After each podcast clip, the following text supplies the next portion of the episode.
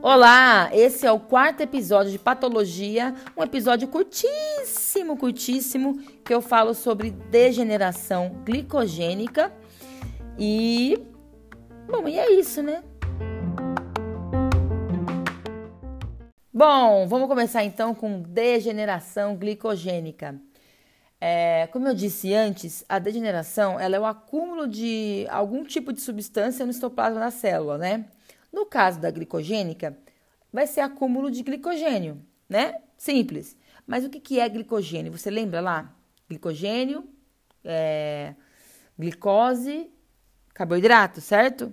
Então, a degeneração glicogênica, ela nada mais é do que o acúmulo de carboidrato no citoplasma das células.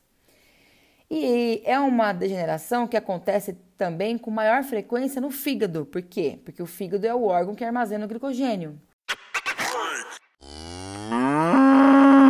Então vamos lá, vamos compreender como que é primeiro a condição normal desse fígado e desse pâncreas trabalhando.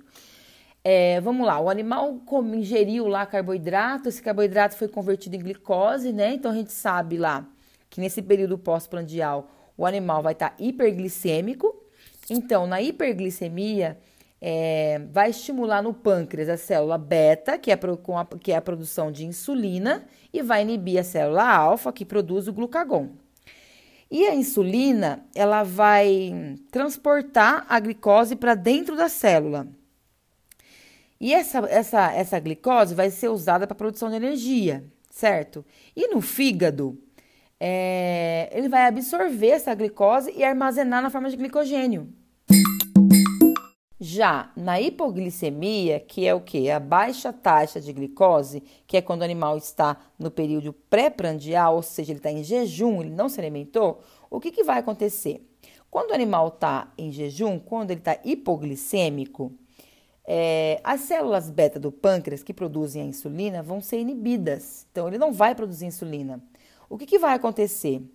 Vai estimular as células alfa do pâncreas, que vai produzir o glucagon, né?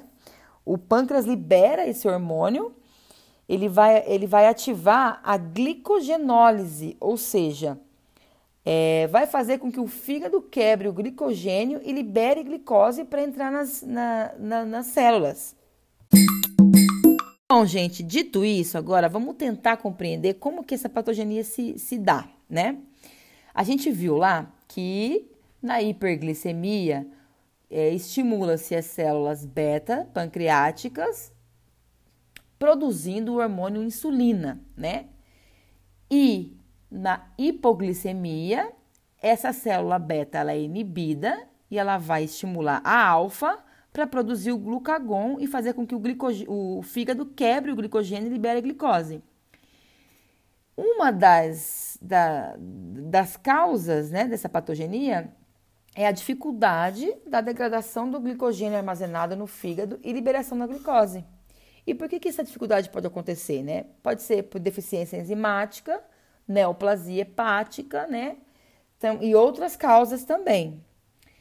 E faz com que essa glicose não chegue à, à, à corrente sanguínea, né? E a etiologia que tem a ver com pâncreas é exatamente na célula beta.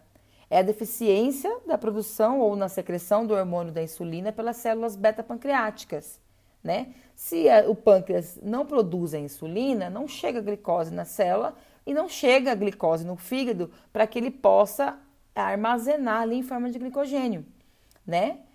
E quem a gente vai, aonde a gente vai ver esse tipo de deficiência? No, em quem tem diabetes mellitus ou mellitus, não sei como é que se fala essa palavra.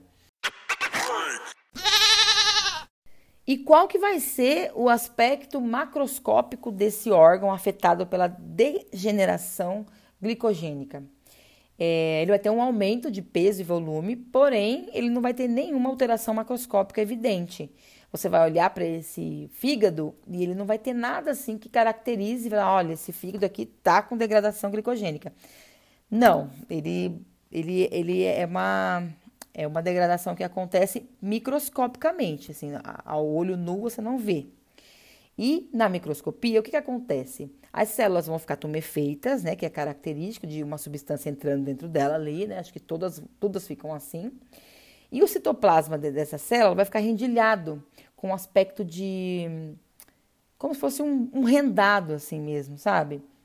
E o núcleo vai ficar periférico, né? Ele vai ficar descentralizado, ele vai escorregar para o ladinho, assim como a característica de outros tipos de degenerações também, já foi falado aqui. Com esse tipo de degeneração também acontece o mesmo. O núcleo fica periférico.